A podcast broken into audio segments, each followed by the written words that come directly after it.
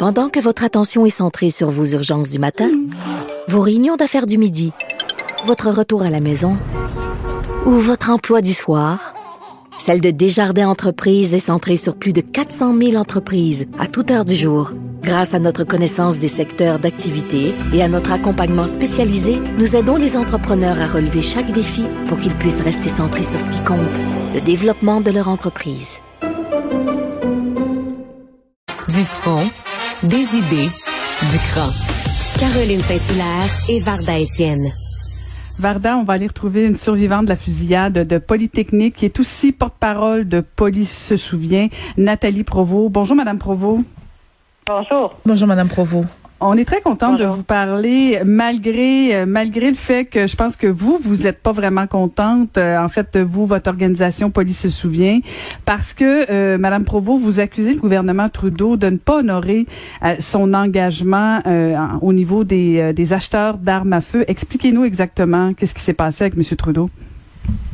Ben, en fait, en 2015, la grande promesse touche les armes à feu de M. Trudeau, c'était de sortir de nos rues les armes d'assaut et les armes de poing. Euh, la promesse de 2019, c'est l'interdiction complète des armes d'assaut. Euh, interdiction qui a même annoncé lors du 30e anniversaire euh, sur le Mont-Royal, avec beaucoup de, de hurrah et d'applaudissements de la foule. J'y étais.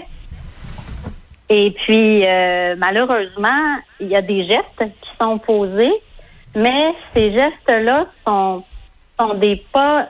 En fait, c'est des écrans de fumée. C'est des gestes. Le discours peut paraître très bien, mais quand on gratte un peu, on se rend compte que effectivement les contrôles imposés sont minimum, voire inexistants. Euh, par exemple, puis je vais commencer avec l'interdiction qui est écrite dans sa promesse complète. Donc l'interdiction complète des armes d'assaut. C'est un magnifique pas en mai 2020, euh, euh, l'interdiction d'importation. Hein. On ne peut plus euh, importer des armes, acquérir de nouvelles armes sur le territoire canadien qui sont de style d'assaut. Mais le programme de le, programme est volontaire, le programme de rachat, en disant que ben, la loi les rend inutilisables. Mais si un gouvernement changeait d'idée, et veut redevenir, repermettre l'utilisation de ces armes-là en changeant la loi, ben, toutes les personnes qui en possèdent vont du jour au lendemain pouvoir recommencer à les utiliser. C'est d'ailleurs une promesse du gouvernement conservateur. Pas du mm. gouvernement, pardon, mais du Parti conservateur. Donc, les intentions sont intéressantes. Nous, à chaque fois qu'il y a eu des promesses, on a appuyé, on était satisfaits. Mais quand vient l'heure des gestes, Jusqu'à présent, euh, c'est très faible, voire euh, trop faible, voire des reculs. Fait qu'on est très, très inquiet en ce moment. Puis notre inquiétude du jour, c'est que le règlement d'application du projet de loi, ben, de la loi, pardon, qui a été entérinée en 2019, la loi 71, ben, finalement, ça n'apporte pas grand-chose parce que effectivement, on introduit dans la loi une vérification du permis, mais on a qu'à dire oui, j'ai vu la photo du monsieur. Il n'y a pas d'enregistrement, il n'y a pas de suivi, il n'y a pas de vérification de la validité par les registres de, celui qui est le contrôleur des armes. Donc, c'est des, c'est des, c'est des contrôles un peu de façade. C'est pas des contrôles approfondis. Voilà notre inquiétude et notre colère aujourd'hui. Madame Provo, euh, moi j'ai essayé de, j'ai tenté de voir euh, lorsqu'on parle de vérification, euh, c'est pas clair. Donc non, mais vraiment, j'ai vraiment, j'ai fait l'exercice. Non, mais je vous comprends. C'est vraiment pas clair. Oui. Parce que semble-t-il que n'importe qui peut faire une demande de permis et, et, et recevoir ce permis-là en question je vous dis là, j'ai fouillé. Vérifié. Ben voilà. En fait, on est, les vérifications. c'est qu'on n'est pas obligé de vérifier, c'est ça? Ben exactement. L'obtention d'un permis euh, demande certaines informations, mais la vérification des informations qu'un citoyen donne pour obtenir le permis, il n'y a pas, il y a, pas de, y a, les formalités que les fonctionnaires qui traitent cette demande-là sont obligés d'appliquer. Il y a beaucoup de discrétion qui est laissée à leur bon jugement. Ben, donc, voyons donc. en anglais, on dit les background checks sont pas forts. Donc, quelqu'un qui a eu un passé de violence conjugale, qui a eu un passé de, de, de vol, qui a eu un passé euh, de, de, consommation importante de drogue, puis avec qui on pourrait vouloir se poser la question est-ce que vraiment on veut lui laisser euh, avoir un permis d'arme à feu? Euh, ben on va pas toujours bien bien loin. Donc, Madame Provo, une autre des euh, des réclamations qu'on a, oui. Madame Provo, puis même des gens qui ont des problèmes psychiatriques aussi.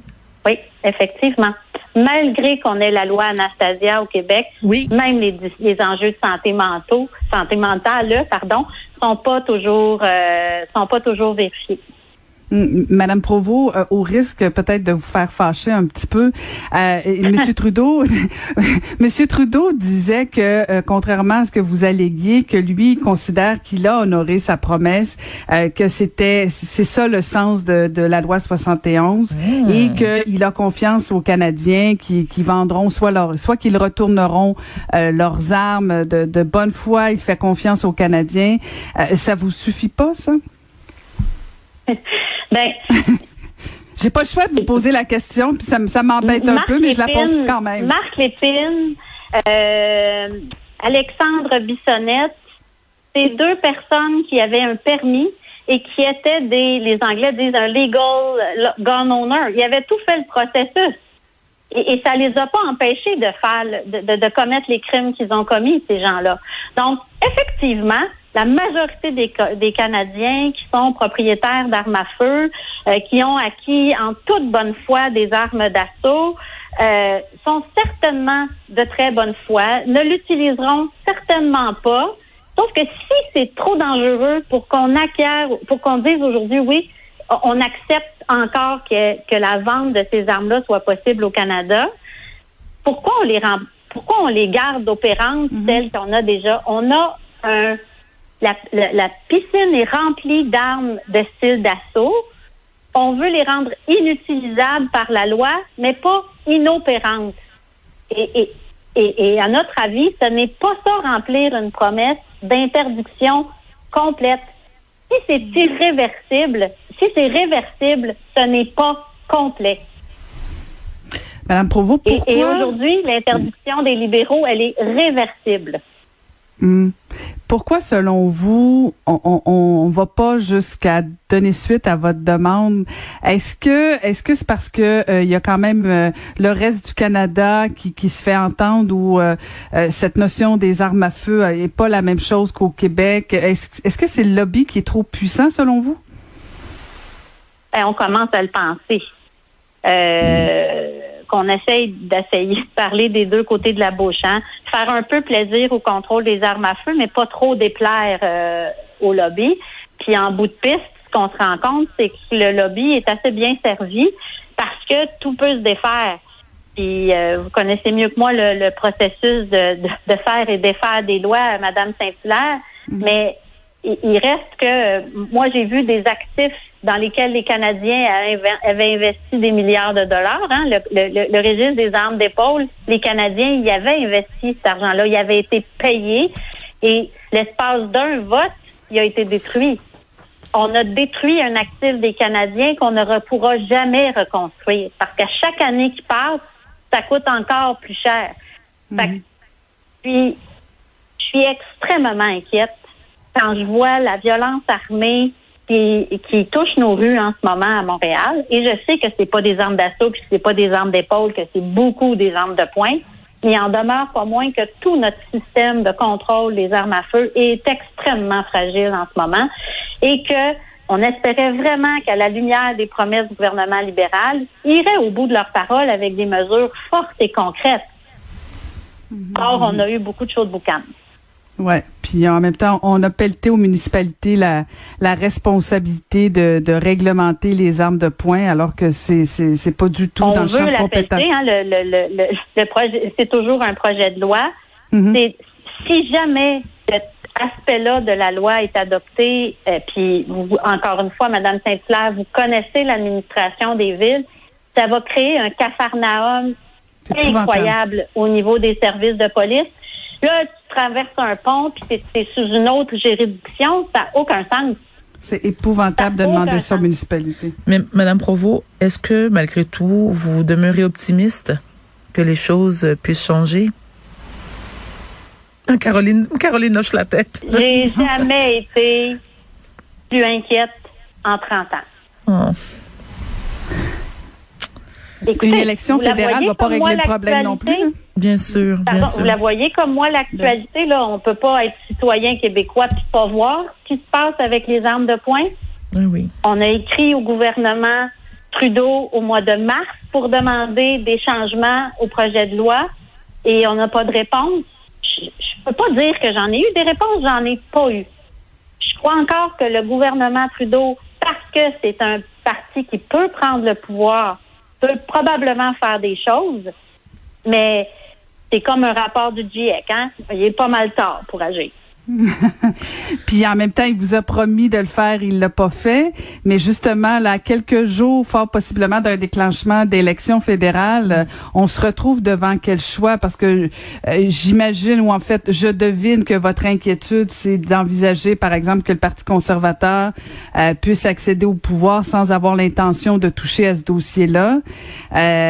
vous avez pas comme beaucoup d'alternatives là, à un moment donné. Le bloc, ça arrivera pas le pouvoir. Euh, effectivement. Euh, on continue de penser que c'est probablement, mais peut-être qu'un gouvernement minoritaire avec une opposition qui réclame de manière très forte euh, pourrait être une stratégie. Parce qu'il reste que euh, on espère que le NPD euh, va renforcer sa position. Vous savez que l'idée de, de, de, ils appuient en ce moment l'idée du contrôle aux municipalités des armes de poing. Euh, on travaille fort pour leur faire comprendre à quel point ça serait un désastre pour la sécurité des Canadiens. Euh, peut-être qu'un gouvernement minoritaire avec une avec une opposition qui a des intentions très fermes en matière de contrôle des armes à feu, comme peuvent l'avoir le Bloc québécois, puis peut-être le NPD, peut-être qu'il y aura encore une possibilité. Mais euh, le Parti libéral, majoritaire et minoritaire, pour l'instant, n'a pas rempli ses promesses. Fait que ça va nous coûter un demi-milliard pour, euh, pour, euh, pour rien finalement parce que ça changera pas grand-chose. En tout cas, espérons, espérons que votre voix soit entendue. Euh, merci infiniment d'avoir pris le temps de nous parler, Mme Provo. Oui, allez-y. En environnement, comme citoyen, on peut un peu agir à notre portée. En mhm. contrôle des armes à feu, on est complètement victime des décisions de nos politiciens. Et ça, il faut qu'on en prenne conscience comme citoyens. Si on veut de la sécurité dans nos rues, c'est eux qui doivent prendre la décision. On peut rien changer nous-mêmes, sauf voter. Absolument. Merci Absolument d'accord avec vous. Merci beaucoup. Euh, c'était Nathalie Provo, qui est survivante de la fusillade de Polytechnique, bien entendu, mais aussi porte-parole de Poly se souvient.